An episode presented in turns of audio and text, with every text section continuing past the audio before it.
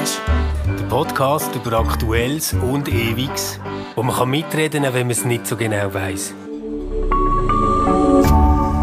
RefLab. Hallo zusammen, herzlich willkommen am Stammtisch. Schön, dass ihr dabei sind. Sali Evelyn. Hallo miteinander.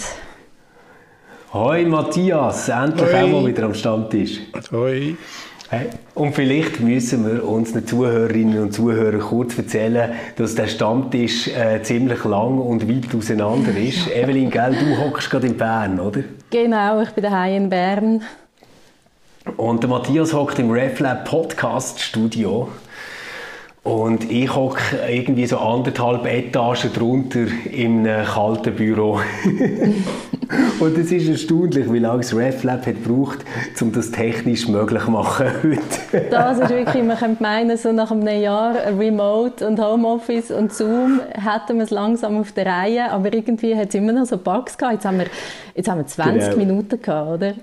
Wir sind jetzt auch gut in Meetings machen, aber aufnehmen können wir noch nicht so gut. Also ich bin, Ja. begeistert, ich bin begeistert, dass das euch so auch nicht so leicht fällt, oder? Also, ich, ich komme ja, ich komme ja gar nicht raus, aber äh, immerhin, ja. Es hat dich ermutigt, es hat dich ermutigt, Ja, ja. Äh, indem du gesehen hast, dass andere äh, genauso inkompetent sind. Super. Hey, aber wir haben heute ein spannendes Thema, eines von meinen Lieblingsthemen, etwas, wo ich mich jedes Jahr einfach darauf freue und das ist der Jahresrückblick. Ich weiß nicht, wie ist das bei euch? Sind ihr auch so Typen, die irgendwie gerne so mit der Kuscheldecke auf dem Sofa Jahresrückblicks reinjunken mit ein bisschen Glühwein und Gutzli? Oder ist das so etwas, wo ihr findet, ja, ja, äh, das ist ein Format, das es nicht mehr so braucht? Hey, Glühwein sofort, Jahresrückblick irgendwie mache ich eher äh, weniger, also beziehungsweise eher einfach so auf mich persönlich. Also ich äh, merke irgendwie jedes Jahr so um die Weihnachten, wenn ich ein bisschen zurückschaue und mich frage, was ist das Jahr alles gewesen, ähm, was hat sich entwickelt, wo bin ich vor einem Jahr gewesen. Aber so Jahresrückblick, ich schaue auch fast nie Fernsehen, von dem her und ich habe dann schnell mal so eine Überdosis, wenn ich das Gefühl habe, auf allen Kanälen schlägt mir das Gleiche entgegen. Also es ist dann egal, ob ich es konsumiert habe oder nicht. Das ist dann irgendwie Okay. schnell mal too much. Jetzt habe ich gerade einen Adventskalender Überdosis. Das ist auch ein bisschen so. Schade. Und du, Matthias? Also ich finde auch mal spannend, was so die Auswahlen sind. Was wählen die Leute aus? Also was ist wert, dass man nochmal dran denkt? Und dann bin ich immer überrascht, was ich schon alles vergessen habe. Äh, Mega. Und, und, und was mich am meisten eigentlich interessiert, ist so tiefe Strukturen. Also die reinen Fakten kannst du ja nachlesen. Ja. Das Wiederholen finde ich langweilig. Aber äh, die Frage, hat, hat sich in dem Jahr so im Hintergrund, im Untergrund äh, oder überhaupt etwas grundlegend verändert? Also sind Okay. wir andere Leute geworden durch das Jahr, durch die Erlebnisse? Das finde ich Ja. interessant. Okay, also auch so sehr die persönliche, existenzielle äh, Sicht irgendwo, oder? Also wie Evelyn mit ihrem persönlichen Jahresrückblick, wo sich fragt, was sie gelernt hat, was sich verändert hat. Du, wo dich das so auch mit einer gesellschaftlichen Dimension ein fragst. Nein, ich bin da wirklich einfach gestrickt. Ich freue mich einfach immer wieder drüber. Ah, das habe ich ja vergessen, stimmt. Und dann kommt so epochale Musik, wo mir irgendwie zeigt, das ist jetzt ganz, ganz wichtig, aber irgendwo reiht sich auch das Jahr wieder in eine Normalität. Das ist so ein bisschen mein Ritual. Wenn wir natürlich an das Jahr zurückdenken, wo jetzt dann gleich vergangen ist, dann hat es einen fulminanten Auftakt genommen, Anfangs Januar, mit dem Sturm aufs Kapitol.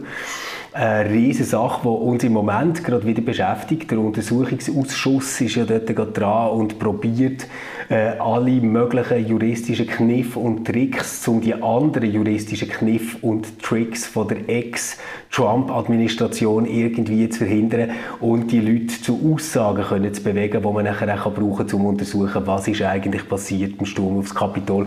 Ich weiß nicht, wisst ihr noch, wo die dann sind, ihr von dem habt mitbekommen oder was ihr euch überlegt habt, was es mit euch gemacht hat?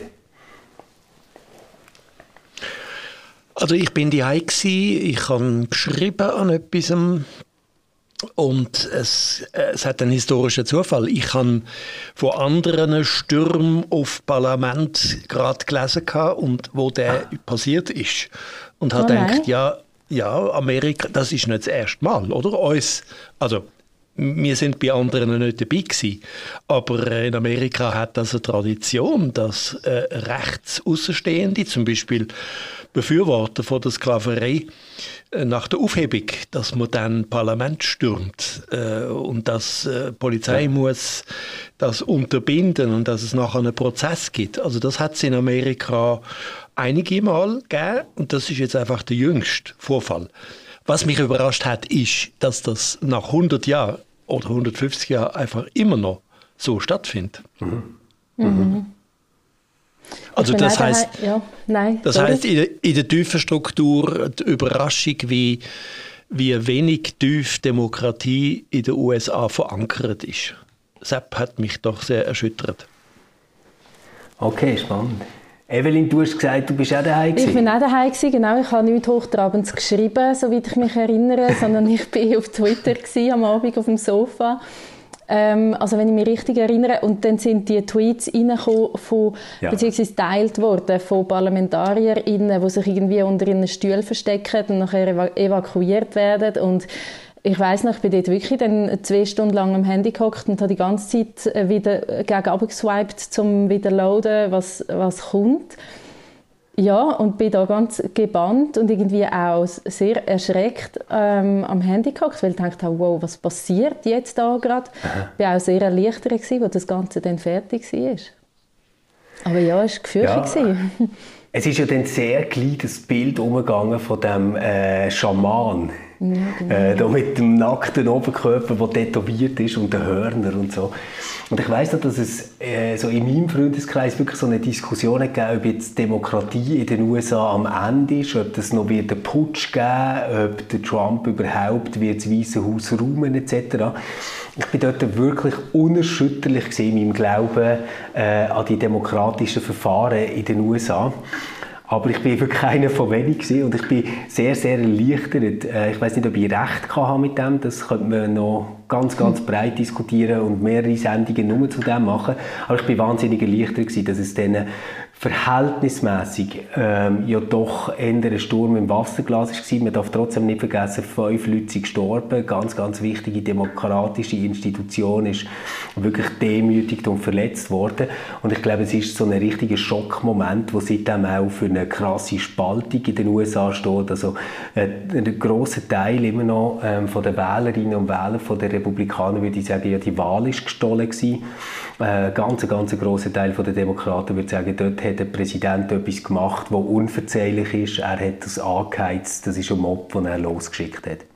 Aber nicht nur also, von den DemokratInnen, oder? Also auch jetzt, gerade in diesen Tagen mit der Aufarbeitung kommen ja auch Nachrichten raus von RepublikanerInnen, Fox News und so weiter, wo sich beim Trump gemeldet hat, sein eigener Sohn, der gesagt hat, genau. ähm, macht, dass das aufhört. Stopp der Scheiß. Genau. ja. ja. Genau. Also mich hat äh, letzte Woche das furchtbare Ereignis mit diesen 20 oder 30 Tornados hat mich erinnert äh, an, an das Ereignis vom Anfang Jahr. Also das heißt, wie schnell in Amerika äh, Ordnung, wo wir toll finden oder wo Europa häufig bewundert, einfach über den Haufen geblasen wird. Äh, ja.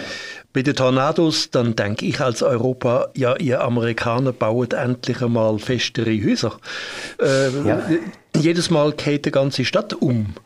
Und äh, ähnlich ist am Anfang äh, vom Jahr mit dem Sturm aufs Kapitol. Wir meinen immer, Amerika sei sozusagen der Inbegriff von Demokratie, das Bollwerk. Aber es, es langt ein Schaman, wo wie vor 150 30 Jahren Ku Klux Klan irgendwie vermummt ist. Nachher ist es aus, äh, Äußeres hat und das, das Ganze ist plötzlich innerhalb von Minuten am Rand von der grundsätzlichen Gefährdung.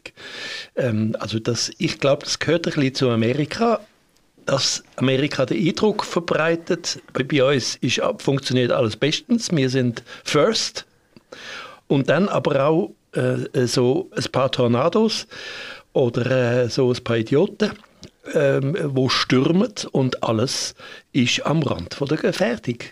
Das finde ich doch immer wieder überraschend. Und was macht man, wenn die Situation ganz und gar aus dem Rahmen fällt und alles unnormal wird? Man feiert ein Gottesdienst. Und genau das haben wir kurz darauf auch in den USA gemacht. Es heißt einfach Inauguration.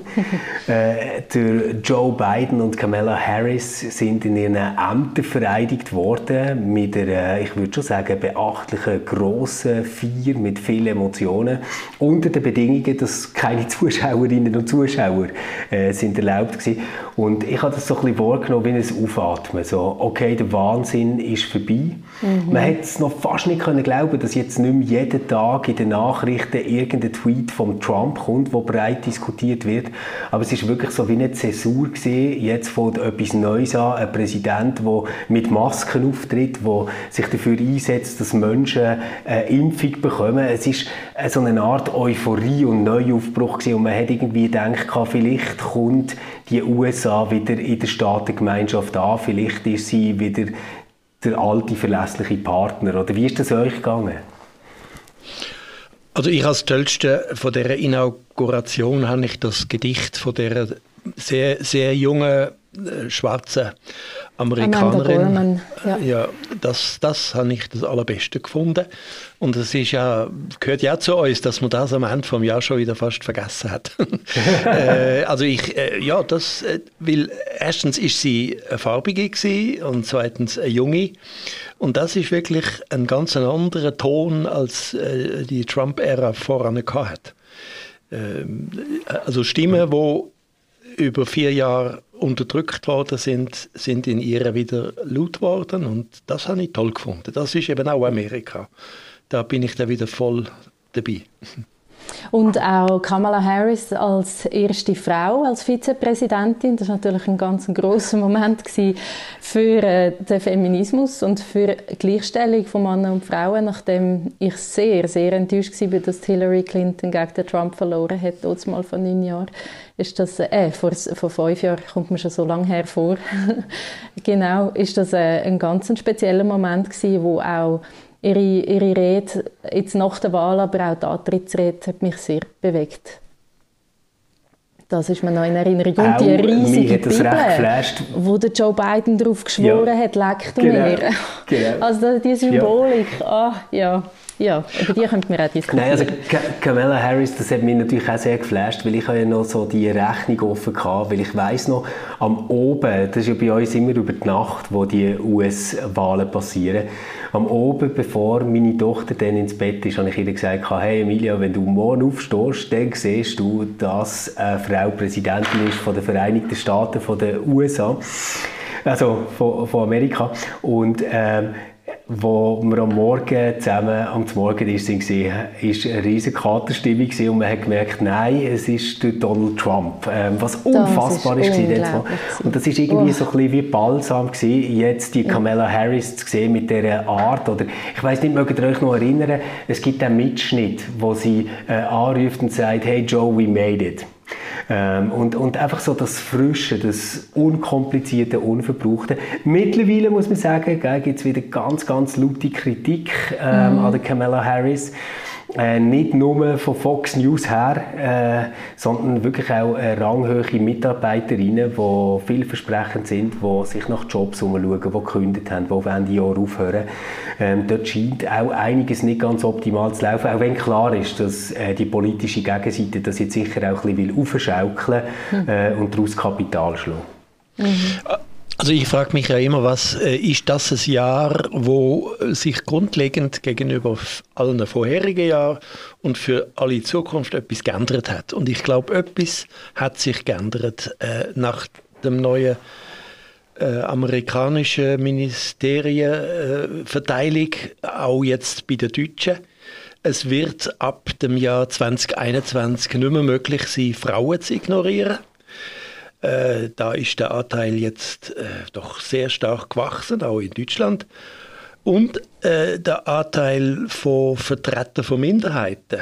Also der, der Biden hat ja nicht nur äh, eine Frau als Vizepräsidentin, er hat auch Farbige, er hat Indigene, er hat Schwule. Äh, also es ist, eine, es ist eine breite Vertretung von Minderheiten, die es bisher eher schwer hatten. Und ähnlich finde ich das jetzt auch in der, im, in der Zusammensetzung von, äh, von der deutschen Ministerien. Ich glaube, hinter das wird man nicht mehr so zurückkommen. Also da ist 2021 vielleicht ein Standard gesetzt worden, weil USA, USA und Deutschland, das sind jetzt nicht irgendwelche Länder. Wenn die das so machen, ich glaube, das ist schon auch noch wegweisend. Finde ich es lustig, dass du das sagst, Matthias, weil ja Angela Merkel schon seit Jahrzehnten die deutsche Politik geprägt hat und eine starke Frau ist, wo, also ja, Ikone vom Feminismus, dass man Frauen nicht mehr ignorieren kann. Also das mit der Minderheit, ist sicher so. Ja. Naja, äh, Einzel, Einzelpersonen hat es schon immer gegeben. Es hat äh, in Ceylon, in Indien, äh, in vielen Ländern hat es äh, Frauen gegeben, die zum Teil ganz lang an der Macht sind. Aber äh, die Frage ist ja, sind es die besseren Männer gewesen, oder ist es wirklich eine neue Ära? Und du hast Und den Eindruck, jetzt ist eine neue Ära. Ja, ich, ich, ich hoffe, ich hoffe. Ich glaube, die, die Angela Merkel ist noch aufgewachsen in dem Bewusstsein, so gut wie ein Mann und besser als ein Mann kann ich es auch. Aber der Mann ist das Leitmodell gewesen. Und ich glaube, ab dem Jahr, wenn es so in die Breite geht, dann werden die Frauen sich nicht mehr daran orientieren, wie haben die besten Männer das gemacht, sondern andere Orientierung haben. Und dann erst gibt es einen Wechsel. Oder? Sonst alles voran, inklusive Angela Merkel, das sind positive Ausnahmen gewesen. Mhm. Aber non, Dein aber noch Wort nicht. in Gottes Ohr. Also ja. das hoffen wir doch, das wünschen wir uns doch. Ja, also wir sind äh, fulminant ins Jahr gestartet mit einem Tiefpunkt und einem grossen Hoffnungszeichen und dann wird es weitergehen, Evelyn. Was ist für dich so der nächste grosse Punkt? Hey, ich würde jetzt äh, erwähnen, dass Corona-Impfung ist Anfang Jahr. Ja. Das ist sicher, also das ist ja sicher ein Gamechanger nach dem letzten Jahr. Ähm, ich habe mich auch sofort, ich habe mich glaube sogar noch im Januar angemeldet für die Impfung, sobald das Portal aufgeschaltet war, auch wenn es dann irgendwie Mai geworden ist, bis ich dran bin. genau. Ja. Aber ähm, ja, ja, das hat dort mal ein, in meiner Bubble eine grosse Euphorie ausgelöst, eine Erleichterung. Man hat das Gefühl gehabt, okay, jetzt ist Corona dann langsam durch. Jetzt Ende Jahr schauen wir auch anders auf das zurück. Wie war das bei euch? Genau. Stefan, wir sind hey, am gleichen ich, Tag geimpft worden. Genau, wir sind am gleichen Tag geimpft worden und wir haben ja so einen unausgesprochenen kleinen Wettstreit gehabt, wer das in diesem Team zuerst geimpft ist. Ähm, aber ich glaube, man kann schon sagen, ich, habe, ich bin nicht wahnsinnig weise in die ganze Sache. Ich habe mir nämlich überlegt, äh, hey, wenn wir uns jetzt alle impfen für mich war völlig klar gewesen, ja logisch, alle werden sich impfen. Also mhm. wenn, dann hat es einfach zu wenig Impfstoff. Aber es wird eh jeder sich impfen. Das war für mich völlig klar gewesen. Und ich habe so gedacht, ja, so im Juli ist der Spuk vorbei, ehrlich gesagt. Das habe ich wirklich gedacht. Ich habe wirklich gedacht, im Juli ist der Spuk vorbei. Ich habe mir vorgestellt, wie wir alle auf der Straße sind, ähm, irgendwelche Pop-up-Bars machen auf, Musik spielt, wir tanzen alle, liegen uns in den Armen und haben das Gefühl, yes, es ist vorbei. How little did I know. Mhm. Mhm.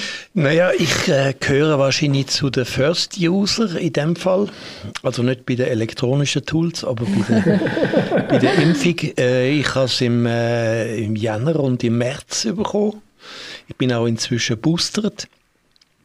Äh, ich bin nicht so optimistisch gewesen. Ich, ich, äh, und zwar darum, weil die Staaten den Zeitpunkt verpasst haben, die, die Impfpflicht einzuführen. Ich ärgere mich bis heute, dass wir ein Jahr verloren haben mit der Einführung von der Impfpflicht, weil es ist auch ganz klar, so, solange nicht der Mensch im entferntesten Land von der Schweiz äh, geimpft ist, wird das Virus äh, Mutationen erzeugen. Man weiß das vom Influenza-Virus. Also all, all Jahr ist die Impfung neu zusammengesetzt, äh, weil das, Impf, das, das Virus sich wieder verändert hat. Ähm, also ich finde, parallel zu, äh, zum Können impfen hat man auch die Impfpflicht einführen. Wir haben das ganze Jahr verloren und es, es wird sicher noch ein, zwei Jahre gehen, bis ein normales Leben wieder möglich ist. Äh, das ärgert mich schon. Ich würde im Fall da widersprechen. Ich glaube nicht, ähm, die Impfpflicht ist verpasst worden, sondern es ist verpasst worden, die ganze Welt mit Impfstoff zu versorgen.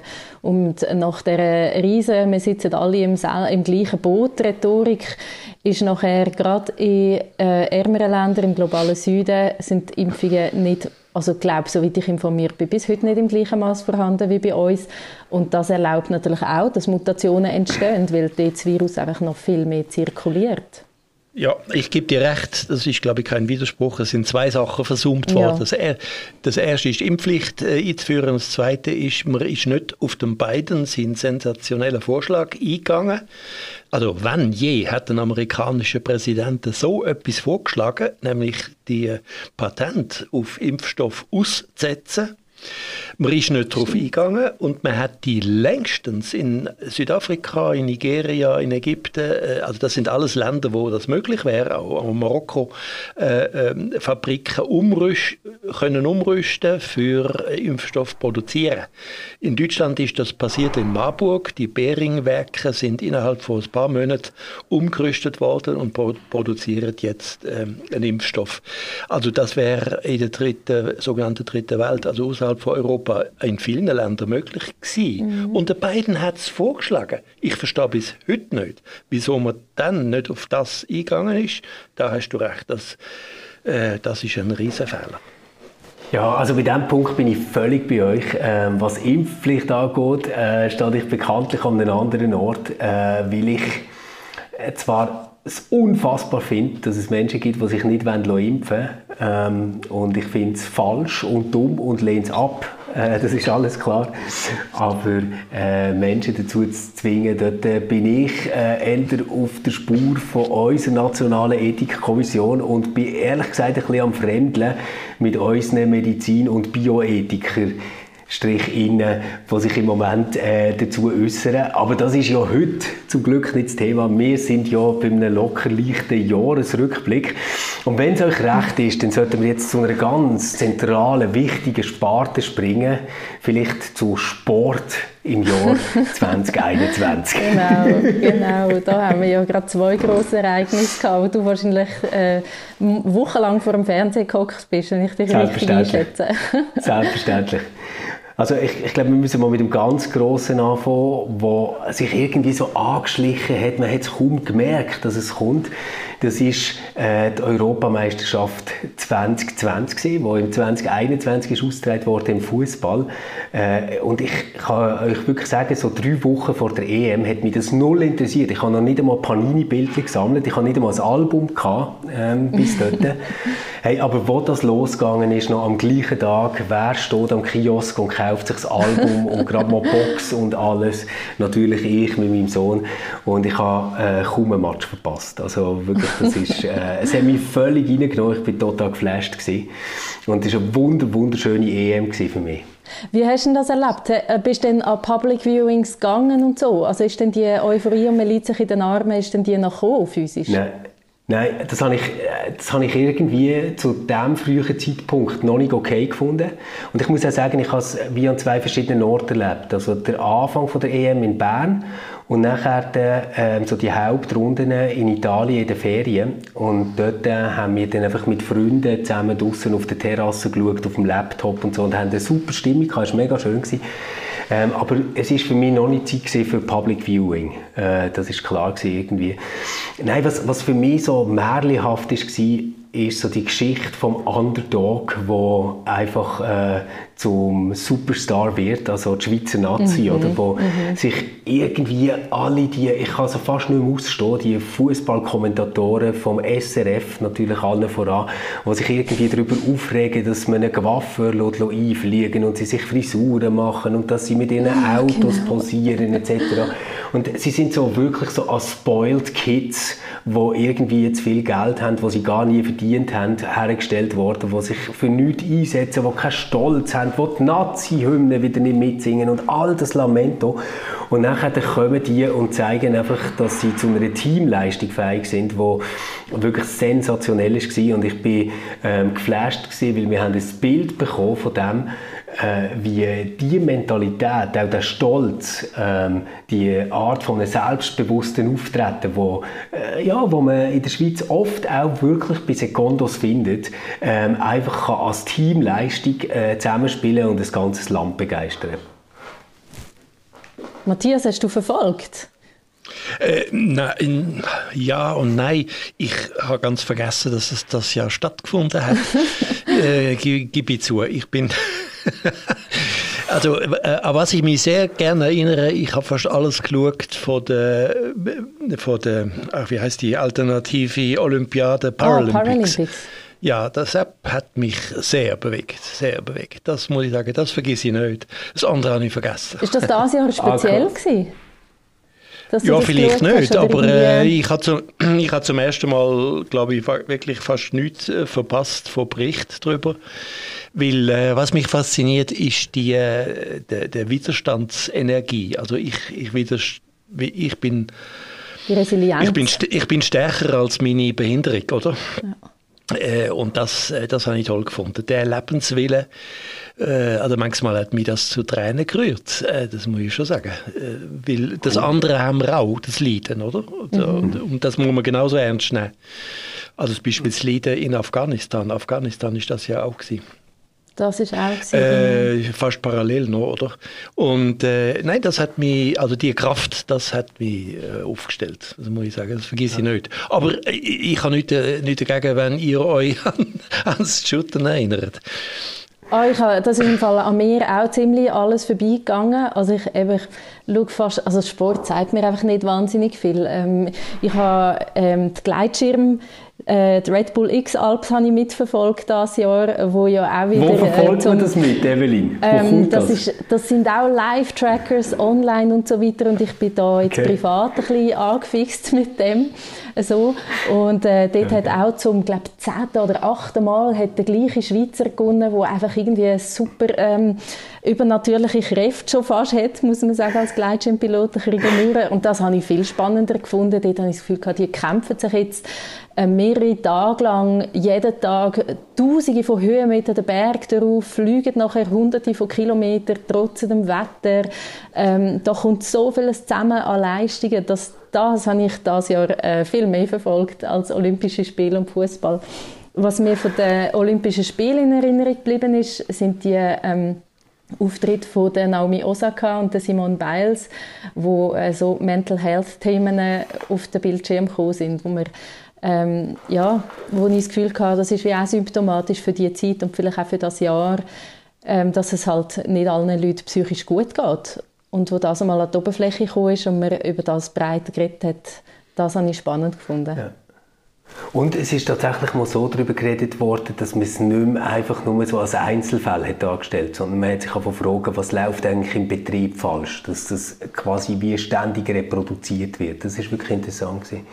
Mein Highlight Olympiade ist der Marathon von der Frauen und zwar die Molly Seidel. Ähm, oh, was für eine Wahnsinnsperson. äh, die, hat ja, die hat ja gar noch nicht viele Marathons vorher gelaufen. Ich glaube, das war ihr dritter Marathon. Gewesen der olympisch. Also die hat sich bei den Trials qualifiziert, weil sie ja, über 1500 so Meter zu langsam war. Kommt dorthin kaum irgendwie ernste Sponsorenverträge oder irgendetwas. Und in dieser Wahnsinnshitze, in diesem furchtbaren Klima, läuft sie den dritten Platz raus mit einer irrsinnigen Ausstrahlung und äh, hat einfach eine Coolness gehabt, wo es nachher darum ging, dass sie sich vor allem einen Vertrag wünscht mit Dunkin' Donut und jetzt zuerst mal muss ein Bier trinken. Und ich gedacht, so, so macht es wieder Spass, so hat das Ganze etwas mit uns zu tun. Und ähm, es war so ein Moment, gewesen, wo man gemerkt hat, man darf träumen irgendwie. Also, es gibt und du hast ja das Jahr gerade angeknüpft dort auch. Also gerade jetzt mit dem Laufen ist ja für dich auch ein Highlight wahrscheinlich gewesen, dieses Jahr im 21. Ja, dein genau. erster Marathon, Stefan. Ja, genau. Aber nicht so schnell und nicht so erfolgreich, aber wahrscheinlich mit gleich viel Bier wie die Molly. genau. Jo. Hey, und dann sind wir so aus dieser Sommerpause rausgekommen und ähm, haben, glaube noch so ein anderes großes Thema, würde ich sagen, das sind so die Abstimmungskämpfe in der Schweiz. Mm. Äh, Abstimmungen, die wir hatten. Äh, wir können jetzt natürlich nicht über alles reden, aber wir haben so ganz grob gesagt so ein Päckchen gehabt, wo es irgendwo um Ökologie, Nachhaltigkeit, Umweltschutz ist gegangen. Also einmal mit der Agrarinitiative, wir hatten zwei Agrarinitiativen gehabt. Irgendwo würde ich auch sagen, gehört ein Stück weit auch Konzernverantwortungsinitiative so in das Mindset dort rein. Und wir haben äh, das andere große Thema gehabt, das auch kirchlicherseits äh, viele Menschen beschäftigt hat. Das ist das Thema von der Ehe für alle. Äh, viel Aufregung, viel Schlagzeilen, viel Positionierungen. Wie habt ihr das mitbekommen? Hat euch das noch irgendwie mitgenommen oder sind ihr schon zu abgebrüht, dass euch das noch interessiert? Also Ehe für alle hat mich schon sehr interessiert, weil es ist wieder ein Fall von Institution, wo in einer nachinstitutionellen Phase ist, also die Ehe. Die Ehe ist so bland wie die Konservativen das haben verteidigen, nämlich äh, ein Mann zuerst natürlich und eine Frau. Das ist die Ehe. Aber wir sind in einer nachinstitutionellen Epoche und jetzt ist es darum gegangen, was lassen wir zu an Verbindungen. Der, der Staat anerkennt längstens mehrere Familienformen. Also schon allein, schon allein zum Statistikführen müssen sie das anerkennen, dass die Menschen einfach so leben. Und äh, jetzt ist die Frage von der Ehe gewesen. und ich, ich denke, ja, jetzt haben wir mal eine zukunftsweisende Entscheidung äh, gefällt. Äh, das finde ich interessant. Interessant ist auch die Frage, wann passiert das einmal mit der Kirche? Also äh, das ist auch eine Institution. Bei vielen anderen Institutionen ist es schon passiert. Also wir haben längstens Privatschulen, wir haben längstens Privatpolizeien, wir haben längstens Privatspitäler. Äh, der Weg, der ist noch offen. Kille hat sich stark gemacht äh, für ein Gebiet. Die Frage ist, macht sie sich auch stark für das eigene Gebiet? Also ist Kille, sel ist Kille selber als Institution reformier reformierbar oder ist sie das nicht? Die Frage ist offen. Das finde ich die spannende Zukunftsfrage. Und vielleicht läuft es dort ähnlich wie mit der Ehe für alle, wo man dann das Gefühl hatte, jetzt ist einfach überfällig gewesen, jetzt hat sich eigentlich umgesetzt, was schon lange ähm, in der Realität sich abbildet hat. Vielleicht läuft ja das dann mit den Kirchen auch ähnlich, dass so Prozesse im Untergrund laufen, andere ähm, Kirchenformen stattfinden und äh, dass sich dann die institutionellen Formen irgendwann dem, äh, dem anschliessen oder anpassen der Realität. Ja, ich glaube, also da bin ich fast sicher, das ist wie ein Naturgesetz, wie ein evolutionäres, unaufhaltbares Vorwärtsgehen. Äh, das wird kommen. Also die Institution als Form, äh, auch, auch, juristisch, die hat 150 Jahre beste Dienst geleistet, aber sie ist am Ende. Und die Frage, was nachher kommt, die ist unvermittlich. Also wir reden heute nicht mehr drüber, aber man hat vor 100 Jahren äh, Demokratie für alle als Thema gehabt, oder? Also genau. Demokratie auch für Schwarze, für Einbürgerte, für Frauen äh, und so weiter ist ein Thema gewesen. Das haben wir gegessen, oder? Uns ist klar, mindestens in der Schweiz oder sagen wir mal in Mitteleuropa, äh, uns ist klar, Demokratie ist nur sinnvoll, wenn es für alle ist. Mhm. Äh, aber das ist auch, was heißt Kirche für alle, was heißt Religion für alle? Äh, eine zukunftsoffene, äh, reformierbare, eine verbesserliche Kirche. Kirche ist im Moment spielt überall und Katholiken haben das ja auch wieder dafür gesagt und auch, aber auch die Reformierten spielt immer die Rolle von der nicht verbesserlichen, von der unverbesserlichen und das muss ändern, sonst werden wir untergehen. Das ist jetzt eine düstere Prognose. Prognose ja, gehört ja auch immer ein bisschen zu Jahresrückblick.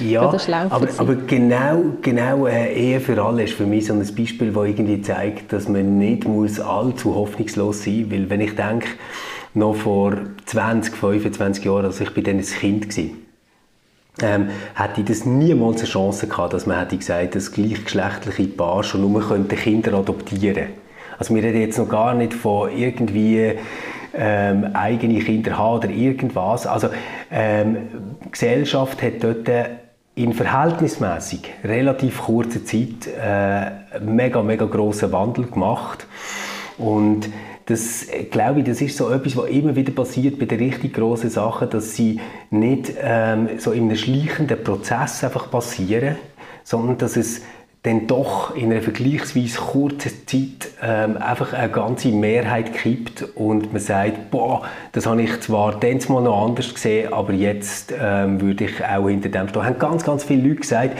in der Generation von meinen Eltern, wo es um die Ehe für alle ist gegangen, ähm, ich habe das früher auch mal anders gesehen, aber das kann man jetzt nicht mehr. Und ganz, ganz wichtig sind dort Argumente gewesen, auch von, ich habe Menschen kennengelernt, wo ich habe Familien kennengelernt, äh, wo so leben, wo funktionieren ich glaube, das hat äh, einen riesen, riesen Impact gehabt, äh, auf die Abstimmung. Und wenn so etwas könnte passieren ähm, in oder an bestehenden Institutionen vorbei bei anderen Themen, dann äh, wäre das für mich eben gar nicht so das teuerste Bild, sondern äh, etwas, wo ich wirklich gerne darauf hoffe. Wobei ja gerade bei der Ehe für alle auch Diskussionen sehr hart geführt worden sind und teilweise auch verletzend worden sind. Jetzt gerade ähm, im, im christlichen, kirchlichen Bereich auch sehr starke Fronten gegeben hat, wo die einen doch extrem dagegen sind, auch mit ähm, ethischen, mit biblischen teilweise sogar Argumenten. Ähm, ich bin froh gewesen, als die Abstimmung vorbei war. Auch wenn eigentlich absehbar war, wie sie rauskommt, ich bin froh, dass sie durch war. Ja, Evelyn, das kann ich gut verstehen. Ich, ich meine, ich, ich glaube, man muss auch so ein sehen, es stimmt, es hat mega viele verletzende, komische Aussagen gegeben. Und trotzdem haben wir eine Abstimmung gehabt, wo die katholische Kirche nicht einmal mehr wirklich eine Position bezogen hat, sondern einfach gesagt hat, wir interessieren uns nur für die sakramentale Ehe, was die gesellschaftlich machen, ist euch Ding. Das hat quasi wie geheißen, sorry Leute, wir kommen nicht mit mit der Zeit. Ähm, wir machen da einfach irgendwie unser Hokuspokus-Ding, ähm, wo wir Ehe nennen. Ähm, aber machen ihr das, was ihr richtig findet. Und das finde ich schon recht krass, wenn man sich überlegt, wie zum Beispiel noch Abtreibungsdebatten oder so sind geführt worden, wo die katholische Kirche sich wirklich massiv äh, eingemischt hat und äh, politisch ist gesehen in ganz vielen verschiedenen Ländern. Und ich wirklich glaube, wir sind so in einer Phase, wo die Institution einfach gar nicht mehr Kraft hat, ähm, bei so einer Abstimmung wirklich etwas zu besetzen. Das kann man natürlich dann in einem evangelikalen oder in einem freikirchlichen Mindset wieder so deuten, dass man sagt, das ist jetzt eben die Zerfallserscheinung von der Gesellschaft, die wir immer gemeint haben. Aber ich glaube, insgesamt haben wir wahnsinnig viel Verständnis und Wohlwollen äh, gegenüber dem Anliegen von einer Gerechtigkeit auch Voll. in der Ehefrage. Und die Abstimmung hat das ja auch gezeigt mit einem grossartigen Ergebnis.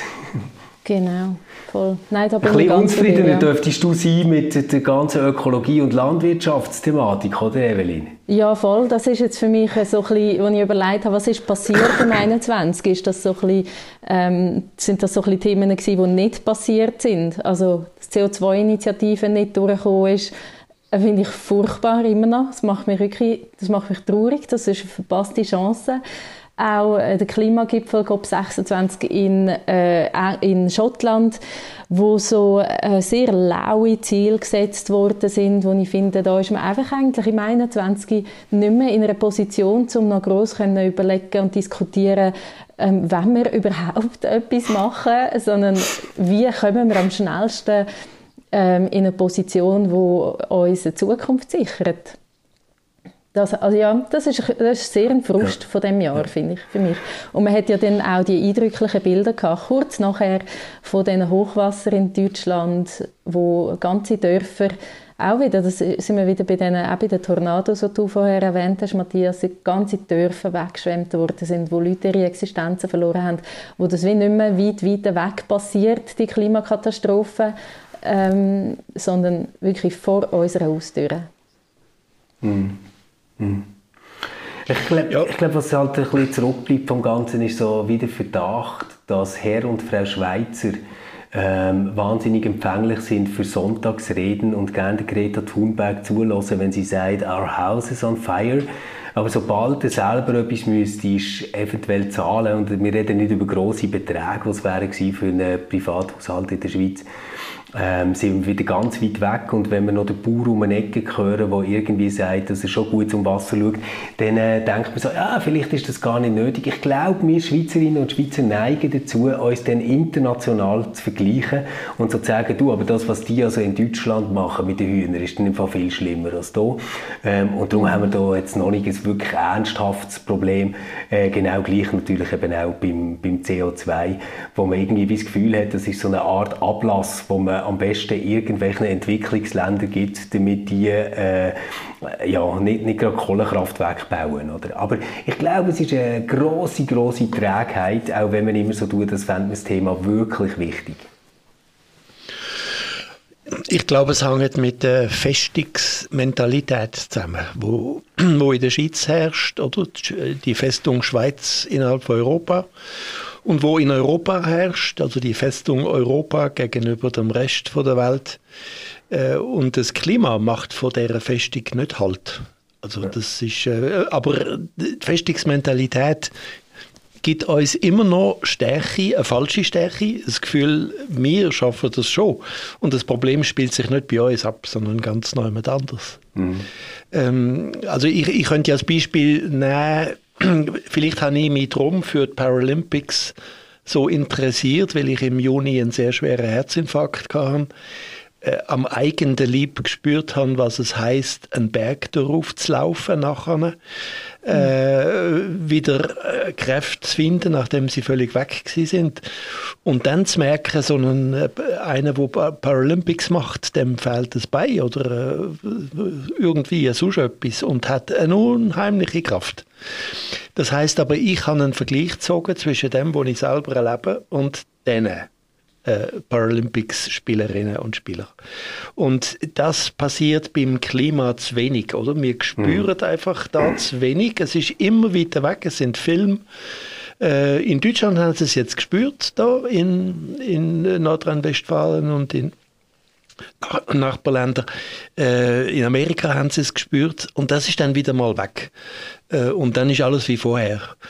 Äh, und jetzt die Frage ist, wie kommen wir weg von dieser Festungsmentalität? Also wie erleben wir uns als Teil vom Netzwerk äh, und, und nicht als vom Netzwerk abtrennt in, in einer Spezialwelt? Ja, äh, was ja. wir ja nicht sind. Also der, der Fall könnte ja eintreten, dass auch die Schweiz einmal von äh, Unwetter getroffen ist und der Bandwald den Schnee nicht mehr hebt oder äh, äh, Überschwemmungen äh, so groß sind, dass unsere Vorkehrungen zu wenig sind. Das ist ja alles denkbar. Und was mhm. passiert dann? Ja, ja. Ja, ich, ich glaube tatsächlich, dass, äh, um das jetzt nochmal ein bisschen in einen größeren Kontext zu stellen, das Jahr auch immer wieder ein eindrücklicher Beweis dafür war, dass wir in ganz vielen Problemlagen, wo wir uns drin befinden, eigentlich mit so nationalstaatlichen Lösungen am Ende sind. Also, dass es einfach nicht mehr funktioniert. Ähm, Klimakrise, dort ist das total offensichtlich, würde ich sagen. Aber jetzt auch die ganze Impfgeschichte, oder? Evelyn, du hast es vorher erwähnt und gesagt, hey, ähm, was haben wir eigentlich global erreicht mit diesen Impfungen? Wie lange ist es eigentlich gegangen, bis andere äh, Länder, Schwellenländer etc. überhaupt an den Impfstoff sind gekommen? Ähm, und man hat auch dort gemerkt, oder? Eine Pandemie kannst du nicht im Griff haben, indem dass wir einfach sagen, in Giasso machen wir Grenzen zu oder so etwas. Das, das hat alles nicht funktioniert. Also Nationalstaat auch dort äh, total am Anschlag gewesen. Wir können es sogar auf das Olympiathema beziehen, wenn es jetzt darum geht, Olympische Spiele, die vor der Haustür stehen in China, soll man das boykottieren oder soll man das besuchen? Auch dort werden nationalstaatliche Lösungen nicht mehr helfen. Sie, sie werden nicht mehr äh, austragen und können bewegen und trotzdem sieht man noch keinen Horizont, wo etwas Neues aufscheint, glaube ich. Das ist, das ist so, so etwas äh, vom, vom Verrückten, das mich schon recht beschäftigt, wenn ich so über die Ereignisse in diesem Jahr nachdenke. Und eine von der ganz, ganz grossen Figuren, auf sie müssen wir einfach noch zu sprechen kommen, die immer wieder, immer wieder im Rahmen des Möglichen äh, die grosse Allianz, der grosse Zusammenhalt, ein starkes Europa äh, gesucht hat, ist Angela Merkel. Nach 16 Jahren ist das ihre letzte Amtszeit gewesen. Wir haben jetzt den Olaf Scholz dort, der steht politisch wahrscheinlich nicht auf einem wahnsinnig anderen äh, Dampfer. Aber es ist eine große Ära von einer, die immer wieder äh, mit Frankreich, aber auch mit Russland, auch mit den USA äh, Zusammenarbeit gesucht hat und quasi im Rahmen von dem, was ein Nationalstaat kann, noch das Mögliche hat probiert möglich zu machen. Äh, vielleicht bezeichnend, dass äh, ihre politische Karriere jetzt dort am Ende zugeht, vielleicht auch in einem Moment, wo das ganze Paradigma wechselt. Mhm, wo ja auch immer, ähm, wo ja auch in der Flüchtlings, sogenannten Flüchtlingskrise Grenzen genau. ähm, äh, ja, nicht, nicht abgesetzt, aber gesagt hat, ja, wir schaffen das, woher sollen die Leute sonst gehen? Das ist wirklich eine beeindruckende Frau. Also mit dieser nüchternen Ausstrahlung, die sie immer hatte, wie sie an das hergegangen ist, sehr pragmatisch, ähm, sehr menschlich auch in den, in den allermeisten Begegnungen, die ich sehe, äh, also Begegnungen mit Leuten, die sie hatte, die ich im Fernsehen oder äh, online wahrgenommen habe. Ja, da ist, da ist wirklich eine Ära zu Ende gegangen. Sie ihr auch zu gönnen, dass sie jetzt noch ein Leben nach dem Kanzleramt hat.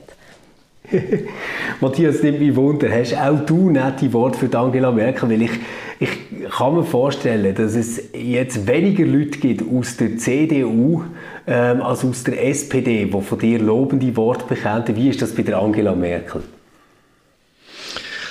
Also ich erinnere mich noch, wie ich in einem Mietauto gesessen bin und Autoradio gelesen habe, wo sie zum ersten Mal Bundeskanzlerin geworden ist. Und dann ist das das große Wunder gewesen, dass das überhaupt äh, möglich ist. Vielleicht hat sie aus dem Zusammenbruch vom Kohl, von der Ära Kohl profitiert. Also äh, das total andere ist gefragt gewesen und dann ist sie gekommen sie ist mir lange nicht sympathisch gewesen, aber zwei Sachen habe ich immer bewundert. Das eine ist, was ihre Herkunft äh, für Motiv äh, gibt für sie. Also, dass sie Pfarrerstochter ist, dass sie in der DDR aufgewachsen ist. Ähm, das hat sich bis am Schluss durchgezogen, oder? Dass das letzte von der Lied beim Lieder, äh, drei Lieder beim, äh, beim grossen Zapfenstreich, äh, dass das «Großer Gott, wir loben dich» war. Da habe ich fast Tränen bekommen. Ne? Das ist ja. Pfarrerstochter. Und wenn man den Text von dem Lied liest, und ich habe herausgefunden, das ist genau in dem Jahr 250 Jahre alt, oder? Das ist auch ein Jubiläumsanlass äh, für das Lied. Wenn man den liest, dann ist das schon ein enormer Text. Und ich kann mir nicht vorstellen, dass sie so etwas wählt, ohne zu wissen, was sie macht. Mhm. Und das andere, was mich bei ihr immer fasziniert hat, ist die, das Coole, das Zurückhaltende, Vorsichtige von der Physikerin. Mhm. Also wo, wo, wo genau weiß, wenn ich einen Versuch aufbaue, dann ist der, dann wahr, was am Schluss funktioniert und nicht. Also der, aufs Ende von etwas zu schauen und nicht auf die Wirkung. Also was kommt dabei raus? Und nicht auf die vorübergehende Publikumswirkung.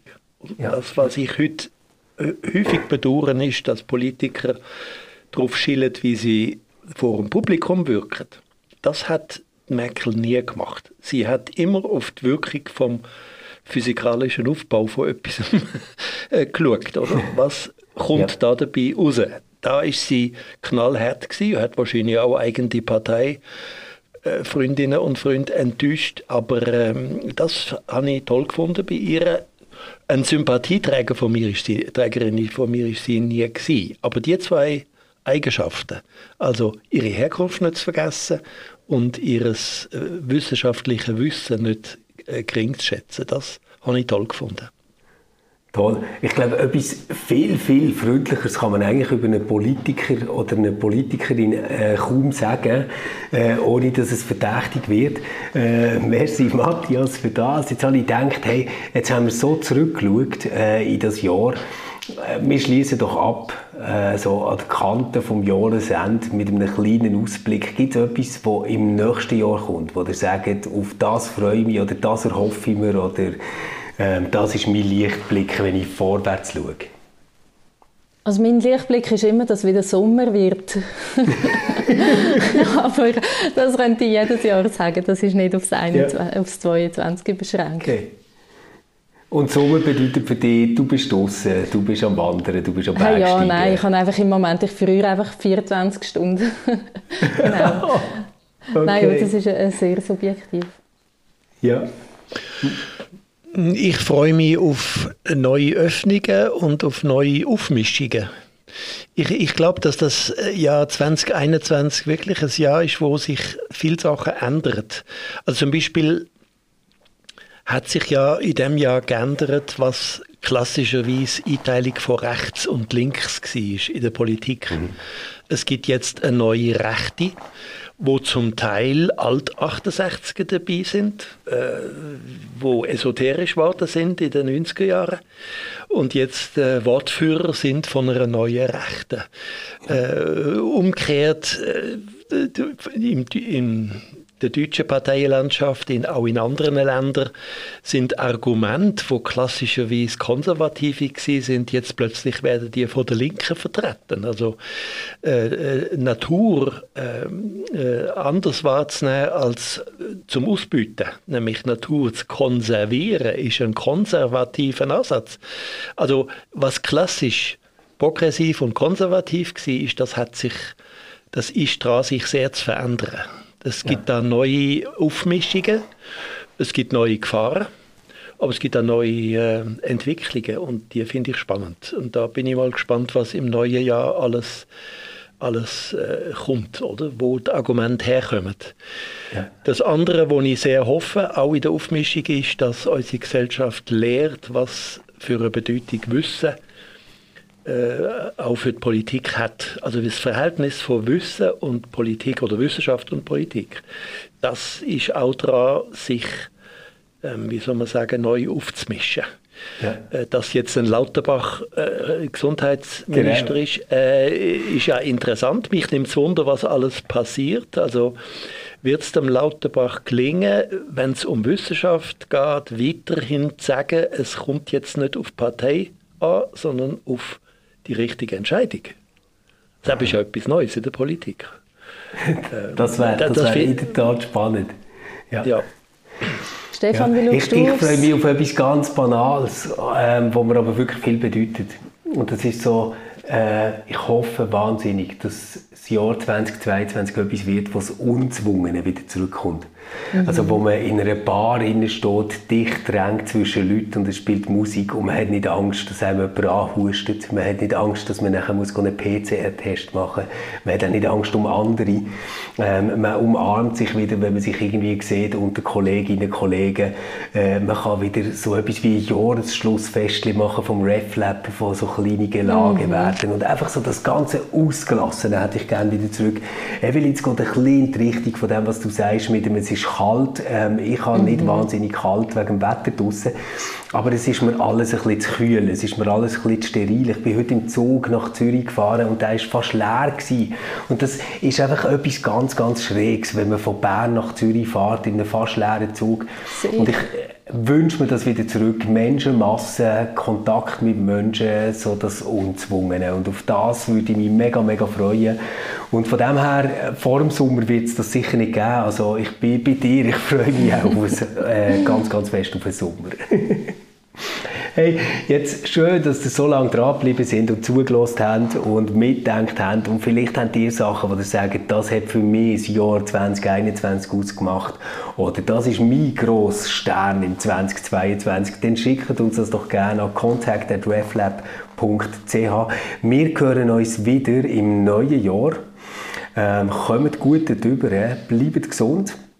Und in der Zwischenzeit wird es ganz viele andere Podcasts haben, die ihr könnt reinhören oder Blogbeiträge. Und wir werden über einen Wechsel ähm, ins neue Jahr auch immer wieder ein paar ganz tolle Beiträge, die im letzten Jahr, also in diesem Jahr jetzt gelaufen sind, noch einmal posten für euch und äh, freuen uns, wenn ihr auch auf das reagiert und wir merken, dass ihr oben sind. Spätestens in der zweiten Januarwoche sind wir dann alle wieder zusammen am Stammtisch. Ciao zusammen.